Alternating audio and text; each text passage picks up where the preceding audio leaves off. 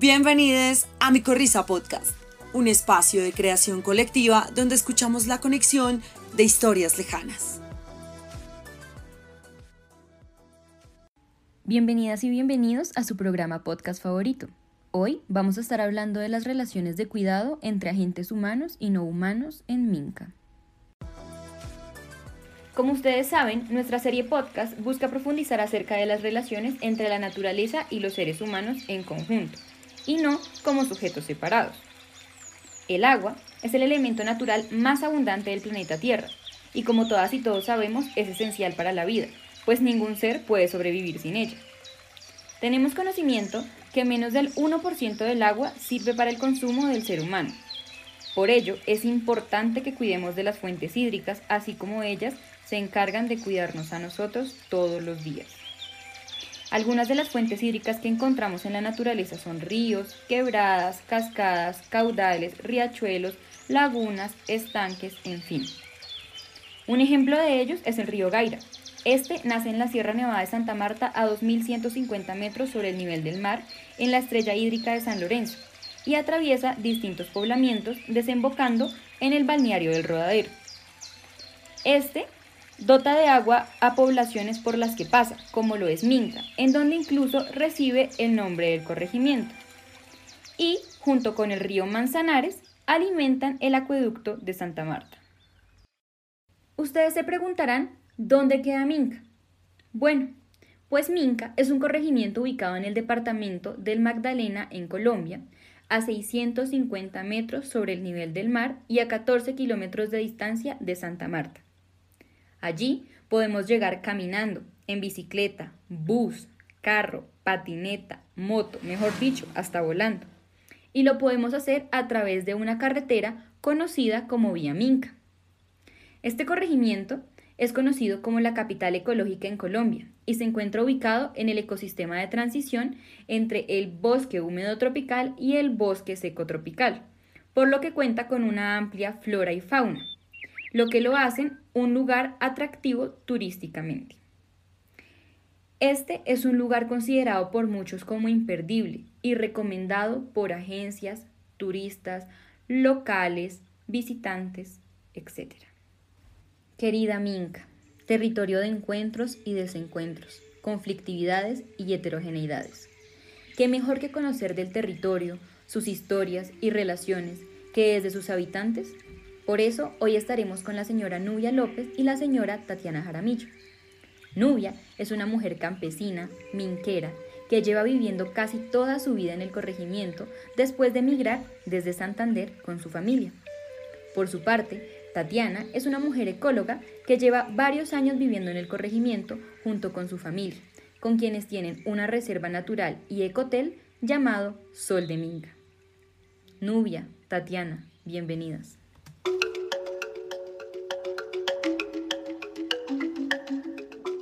Nubia, ¿podrías contarnos un poco de ti y de cómo llegaste a Minca? Bueno, pues mi llegada a Minca, eh, yo vivía en Bucaramanga con mis abuelos. Eh, mi madre se vino con mi papá a buscar trabajo por acá. Y al pasar el tiempo me trajeron. Eh, estuve interna acá en el colegio cuando en aquel tiempo había internado de monjita. Y desde ahí, a partir de ese tiempo, pues, he estado acá en Minca. Nubia, ¿cómo recuerdas que era Minca antes y qué cambios has notado con el paso de los años frente a las distintas relaciones que allí se tejen? Con ello me refiero a las relaciones entre el río y las personas, los habitantes, las personas que llegan al territorio y la naturaleza, etcétera? Bueno, antes era eh, lo sentía más tranquilo, eh, la gente, eh, todos éramos, nos encontrábamos todos los días, mientras se ha destacado por, por ser unida, muy servicial, preocuparse mucho por la situación del otro. eh, todas las cositas que uno necesitaba, pues muchas veces sí tenía que estar yendo a Santa Marta. Eh, era así, la, la, pues un pueblo con mucha humildad, no había negocios, eh, todo era sencillo, la gente como vuelvo y repito lo mismo, hermosa. Eh, al respecto de ahora, pues de pronto Minca se ha convertido como en una ciudad pequeña donde encuentras de todo. Eh, de pronto al llegar tanto turismo, este, no todo es un beneficio para el pueblo muchísimos ni siquiera compran una bolsita de agua en las tiendas, eh, se genera mucho ruido, e incluso han habido robos, hay muchísima gente desconocida, muchos de los que viven acá son geniales, maravillosos, colaboradores, aman a Minca y no lo puedo asegurar, pero me imagino que otros por su bien común no les interesa mucho. El, con respecto al río, en mi tiempo el río era, pues sí, uno lo utilizaba mucho, lavábamos y era como donde iba uno a pasear, pero pues ahora sí, no todo el mundo, pero eh, es una contaminación de basura, de desorden. En, en el Minca que conocí, el agua era, era como la, o más, mm, eh, como te digo, o sea, era más frecuente, más, era un agua más limpia, eh, uno tenía el agua en su casa todos los días, la gente acá pagaba el agua, la gente de, de, de las cabañas, los que tenían cabañas acá en Minca, más no los habitantes de Minca por muchas cosas que tengan estos momentos el agua y el río y qué sé yo, no lo no, me gusta el Minca que era antes. Yo ahora siento algo y, y es, por ejemplo, el solo hecho de haber tanta manguera instalada que no tiene nada que ver con los tubos mm, del acueducto, eh, muchas veces uno va pasando y las mangueras están rotas, eh, mucho desperdicio de, de agua. Eh, mm, sí siento eso, que la gente no le tiene esa consideración al, al, al agua, a ayudar a, a mantener el río limpio, no todos, pero sí se lucha mucho con eso no, no, no se le da ese valor, no se le da ese valor porque incluso cuando llueve, y lo digo porque lo vi, lo viví, acá no hace muchos, muchos que cayó un aguacero inmenso y acá por, por la calle de mi casa baja prácticamente un río y venía basura en esa calle. Igual, pues para mí esa es una causa de no valorar el agua porque igual eso va al río. Y sí, y hay muchas, muchas cosas que están instaladas, eh, no las he visto, pero lo dicen y parece que es con seguridad que están directamente al río, restaurantes. Hay incluso en el chat del, del grupo de la Junta de Acción Comunal, una señora envió un video de un señor que quitó la trampagrasa de su casa y directa al río. Quería preguntarte otra cosa, y es tú qué entiendes por cuidado, ya que nos has hablado de esto en distintas de las apreciaciones que nos has compartido, por ejemplo, frente a las relaciones que se tejen entre los seres humanos y el agua. Bueno, pues eh, para mí el cuidado eh, depende de, todo, sí, cuidado eh, de ofenderte, de palabras, de, de, de ser agresiva, el cuidado es mm, eh, también del corazón, quererte, saber servir, no destruir. O sea, para mí tiene como eso, ¿no? Como entiendo así, porque si uno ama, uno cuida. el cuidado con el agua es como primera medida tratar de, de economizarla, no, no destrozando agua necesaria, entre menos pueda contaminar con jabón, con grasa, con basuras, lo que más pueda ayudarla a cuidar, que no se desperdicie, que no dejar las llaves abiertas ahí llenando tanques o, albercas, como sea, sin necesidad, que va a pesar, porque eh, uno pasa por algunas calles y, la gente está lavando, vacían las lavadoras al, al, a la calle, el agua, el jabón, están lavando motos, eh, carros. Esto incluso vi, vi no hace mucho rato las personas no de acá del pueblo, no sé, no sé si vivan acá porque esa también es otra parte que no conozco. Toda la gente que vive acá eh, bañando unos unos perritos en el en el río. Entonces me parece que eso es pues no cuidarla porque si tú vas, por decir, al río y comes algo y dejas los papeles ahí, no estás cuidando.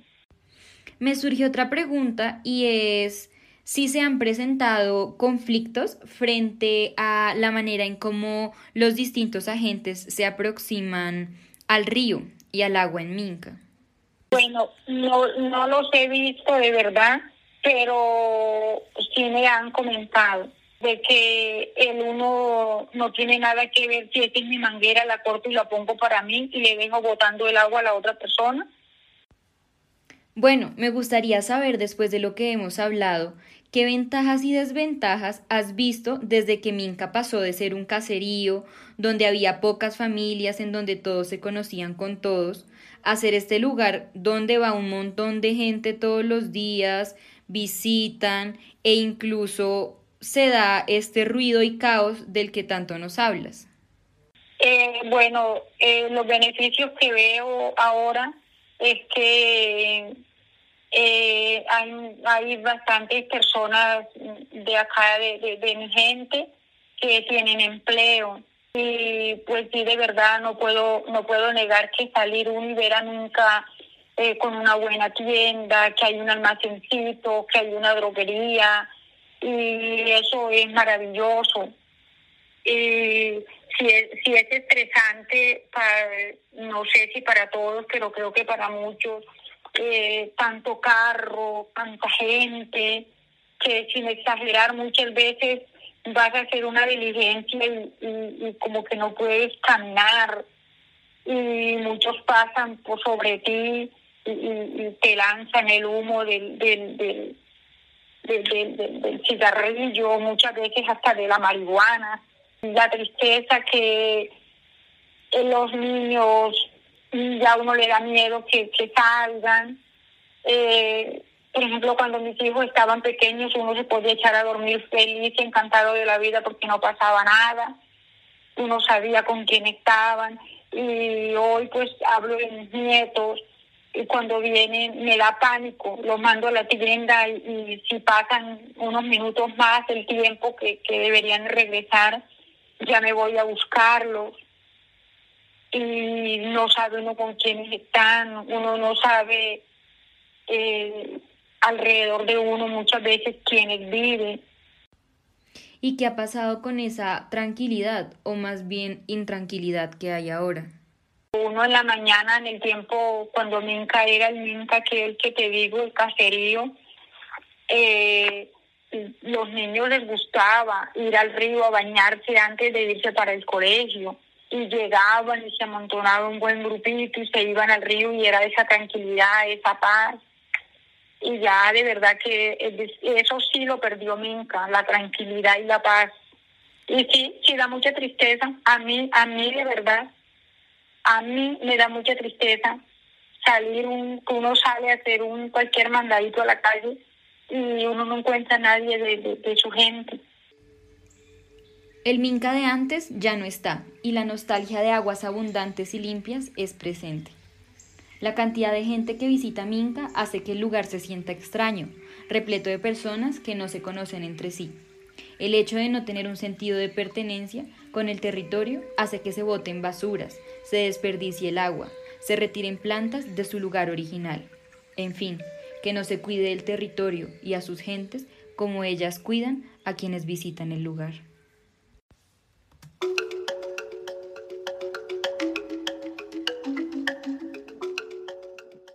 Muchas gracias, señora Nubia, por contarnos un poco de los cambios que ha habido en Minca, no solo en su territorio, organización y gentes, sino en las relaciones que se dan entre el agua, el río y las personas. Las relaciones no son estáticas y cambian dependiendo de los sujetos entre los que se dan, que pueden ser humanos y no humanos. Las relaciones de cuidado de los minqueros no son iguales a aquellas de los migrantes y no son las mismas entre turistas y el lugar que visitan. Así, como no son las mismas del agua con cualquiera de ellos. La forma en la que se entiende el cuidado influye en la manera en que se entiende el territorio y cómo se dan las relaciones con éste y de éste con nosotros. Para tener otras perspectivas, contamos hoy con la presencia de Tatiana, como lo mencionamos al principio. Retomando, comentábamos que nos gustaría conocer las distintas perspectivas y actores de las relaciones que se tejen en Minca. Por ello, la siguiente voz con la que estaremos es la de Tatiana. Como comentábamos, Tatiana, tienes un ecohotel y reserva natural llamado Sol de Minca, junto con tu familia. ¿Podrías contarnos un poco de cómo fue llegar al corregimiento?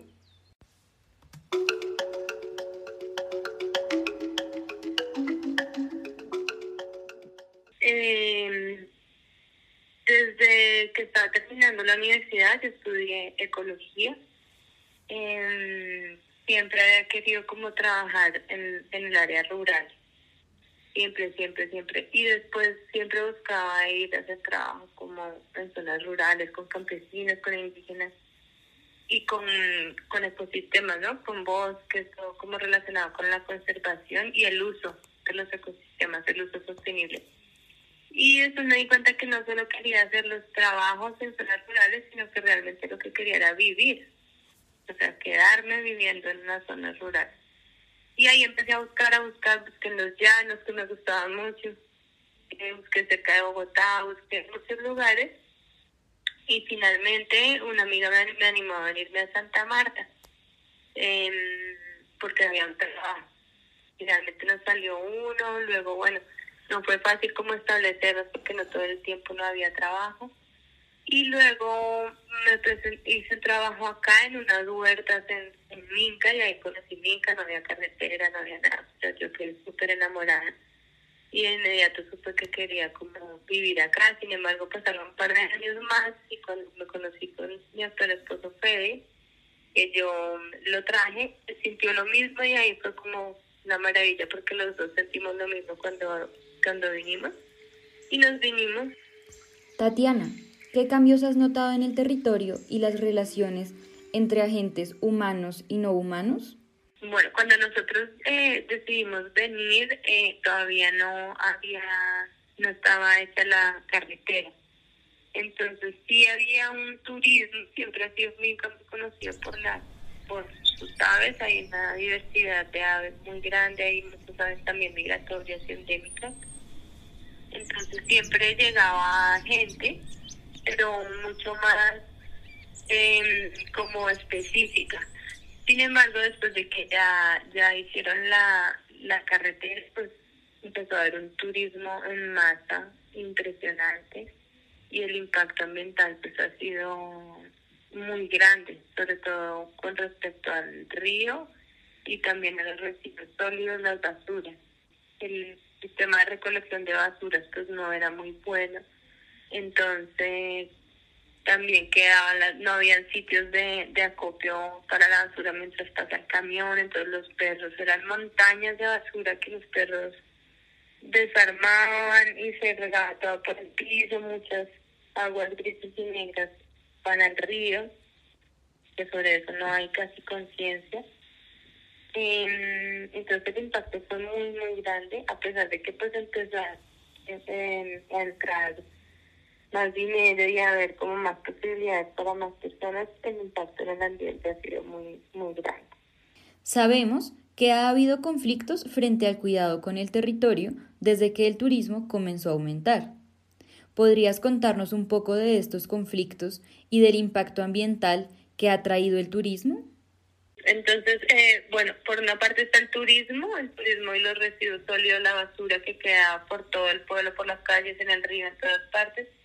Y por otra parte está que el que cuando se construyó el pueblo, de todos modos en ese tiempo no había una conciencia o no había una necesidad tampoco del manejo de las aguas grises y negras. Entonces muchas de las aguas de las casas antiguas y de las casas que se han establecido van al río, van al río o en algún momento llegan al río sin ningún tratamiento. Entonces esa es otra problemática que cuando de pronto eran muy pocas, muy pocas personas en, en el pueblo, pues no había un impacto. Pero actualmente con el crecimiento de los hoteles y cada vez más gente viviendo, pues ese impacto ya se ve, ya es un, un problema grande, ya es un grave, un grave problema, que es uno de los problemas que estamos tratando de trabajar con la Junta de Acción Comunal y con el Comité Ambiental.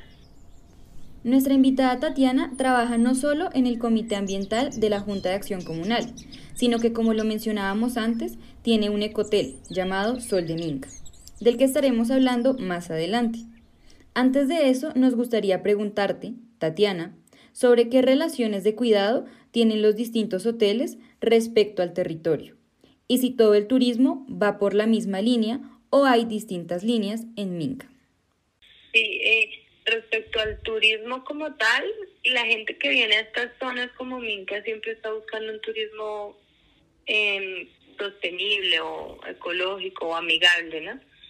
Entonces hay un punto y es que muchas veces ese turismo ecológico se vuelve también un negocio, ¿no? Entonces muchas veces se ofrece algo que supuestamente es ecológico y sostenible, pero realmente está teniendo y tuvo durante su construcción un impacto muy fuerte en el ambiente.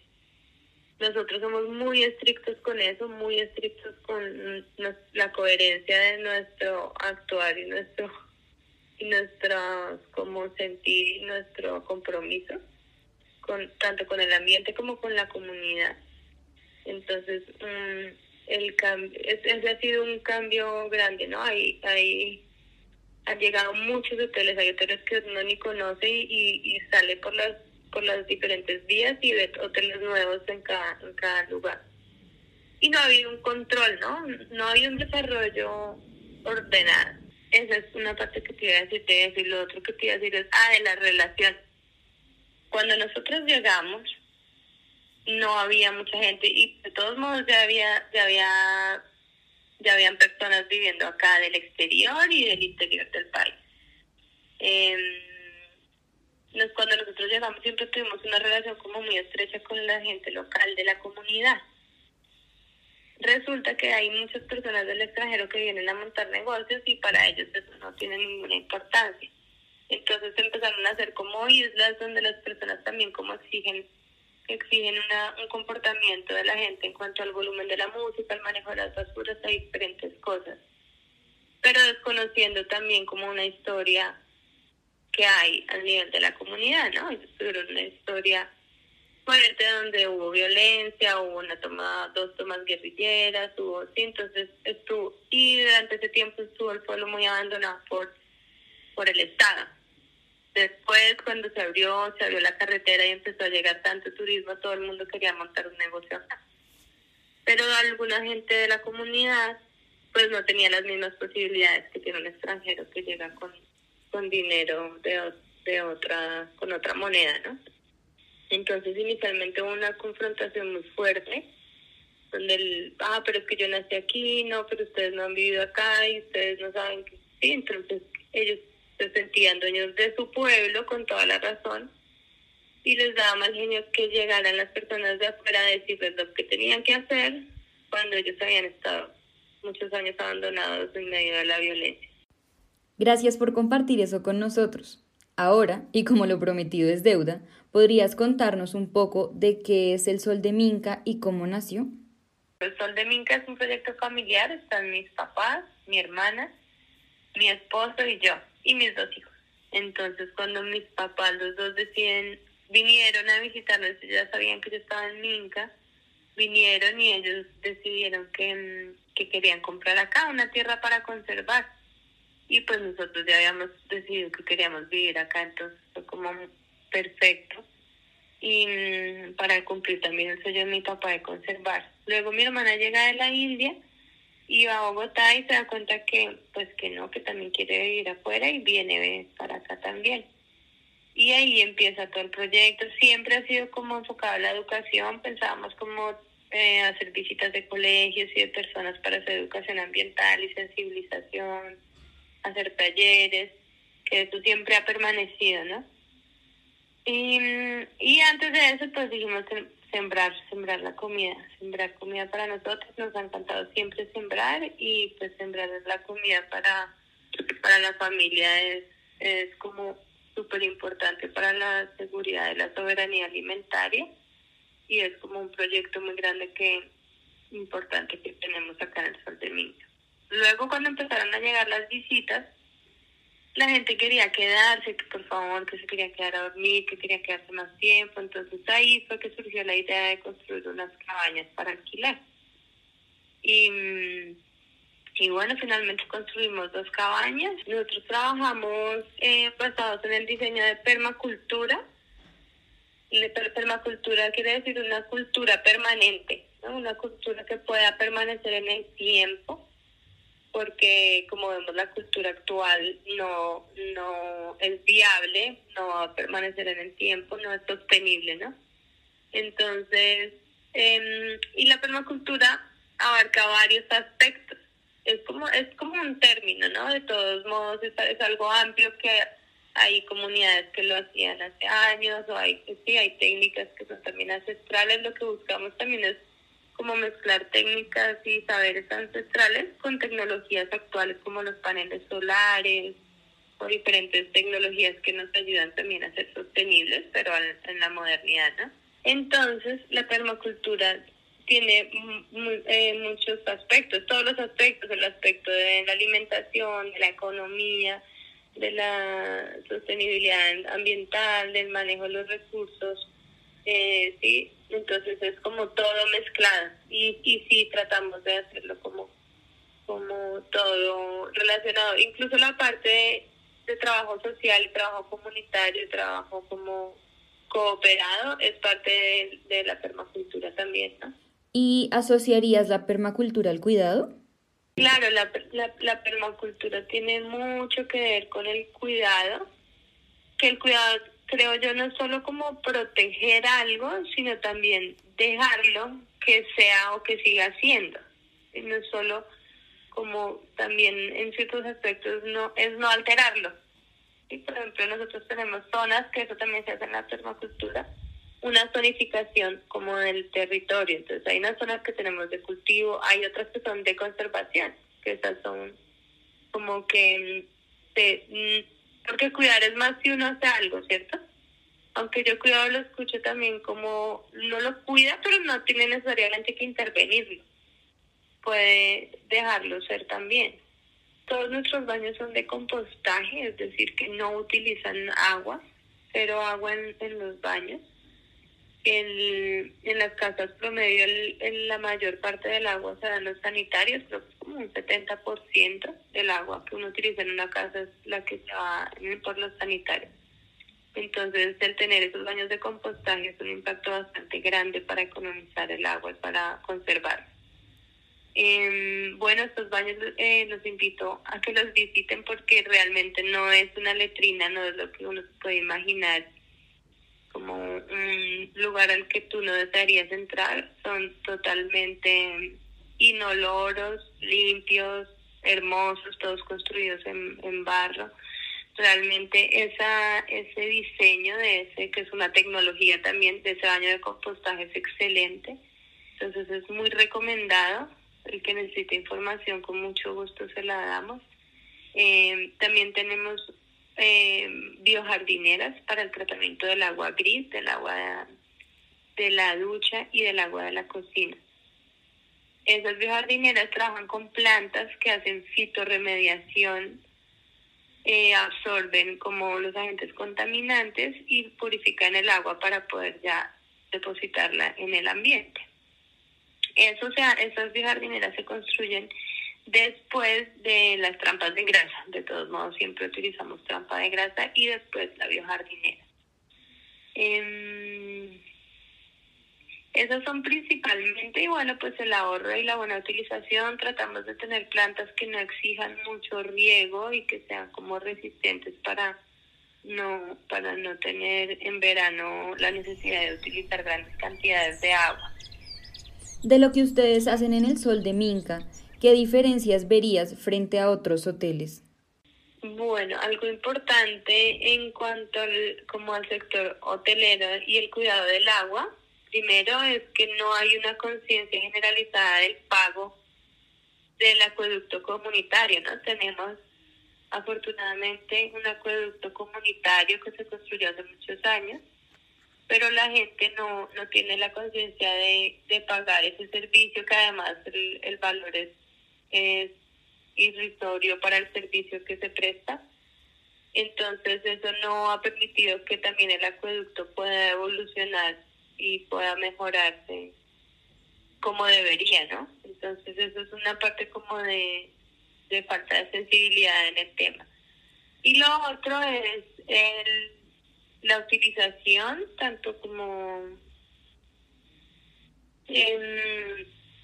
con los baños, que hay, hay hoteles que ya manejan bastante población, bastante densidad de personas, entonces para eso es necesario hacer un, un tratamiento bastante como serio de, de las aguas residuales y no todos los hoteles lo hacen. Y más aún cuando un hotel, como, como yo te decía al principio, si un hotel se está proclamando como un hotel ecológico, ambiental o un destino natural, pues debería ser éticamente coherente con, con ese tema. Antes de concluir, creo que nos gustaría saber un poco de tu perspectiva acerca de las ventajas y desventajas del turismo en el corregimiento. Bueno, a esta altura, a esta altura, finalmente el turismo nos ayudó mucho a lograr la sostenibilidad, acercarnos a la sostenibilidad ecológica y pues a, hacer más inversiones en nuestras construcciones, a poder sí hacer también nuestros sistemas sostenibles, como a dedicarnos también a hacer más estricta toda la parte de sostenibilidad con recursos que los del turismo pudimos hacerlo, ¿no? Entonces, y así le pasa a todo el mundo, hay un recurso que está entrando, eh, que lo importante es, y por eso es que estamos tratando de organizarnos en el pueblo, lo importante es que entre listo, que podamos aprovechar el turismo, pero cómo lo vamos a enfocar hacia qué, ¿no? Hacia porque puede pasar como otros pueblos y lugares del Colombia y del mundo que se vuelven tan turísticos que se desbaratan y ya después eso ya nadie quiere ir porque ya todo está sí está muy contaminado hay sí hay son lugares que ya no se vuelven gratos y la gente va a estar muy consciente de eso y es muy protectora también de, de su pueblo la gente local y ahora la gente que llega, pero la gente local es muy, muy, muy protectora de su pueblo, entonces ahora que se está dando como esta oportunidad, eh, ahora todos, todos quieren también conservar el río, que las aves sigan estando ahí, pues también la gente vive el avistamiento de aves. ¿Sí? Si no hay acá bosque y no hay naturaleza, los turistas no vienen. Entonces, eh, es importante lograr que haya un turismo planificado hacia la parte sostenible y, y que pueda llegar también a toda la comunidad para que también haya una equidad en la comunidad y que pueda ser viable también en el tiempo para todos, para el ambiente y para las personas. Entonces la idea es utilizar el, el turismo también como un motor para hacer un desarrollo social y ambiental de la comunidad. Muchas gracias, Tatiana, por compartir con nosotros el día de hoy. Ya llegando al final del episodio, me gustaría preguntarles a ustedes, Tatiana y Nubia, si quieren decir algo más. Bueno, pues de verdad que a mí me gustaría que en un futuro, digamos, no muy lejano, eh, Minka tratara de, de recuperar un poco la tranquilidad, de también respetando de que no es toda la gente. Hay mucha gente que llega a sus cabañas a quedarse y es gente pasiva que viene a descansar y el ruido de los imprudentes, digamos así, este, no les permite descansar.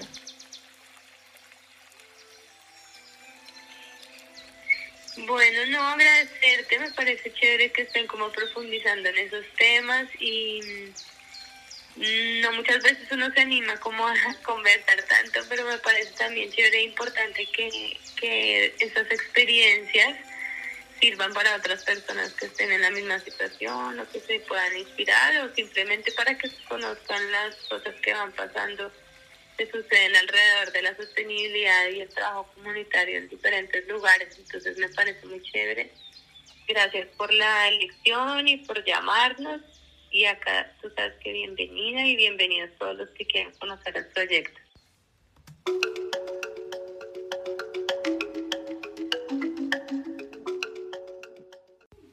El capítulo de hoy es un abrebocas de las complejas relaciones que se entretejen en los ecosistemas territorio alrededor del mundo, y como lo vemos en nuestro programa podcast en nuestra amada Colombia. A través del ejemplo de Minca, identificamos cómo el cuidado no es estático.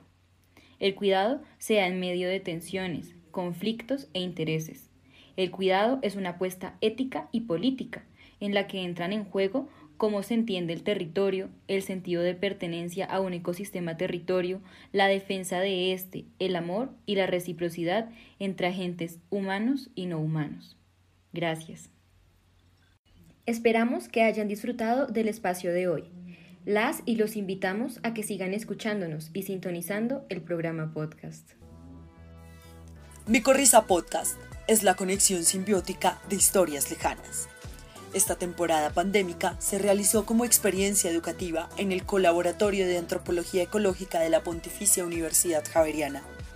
Fue dirigida por Camila González Súa, escrita y producida por las colectivas de estudiantes La Siembra, Diálogos para Munos, Fresnadas, Voces Territoriales, La Banda La Banda y Pachacuti. Con la mentoría y colaboración poderosa de María Paula Díaz, Juan Pérez y Alejandra González. Mi Corrisa Podcast está alojada en la página web de Cordillera Radio, un espacio de producción radial y podcast que busca encontrar relaciones profundas entre la música y los dichos sociales. Extiéndete como una micorrisa y comparte este podcast. Gracias por escuchar.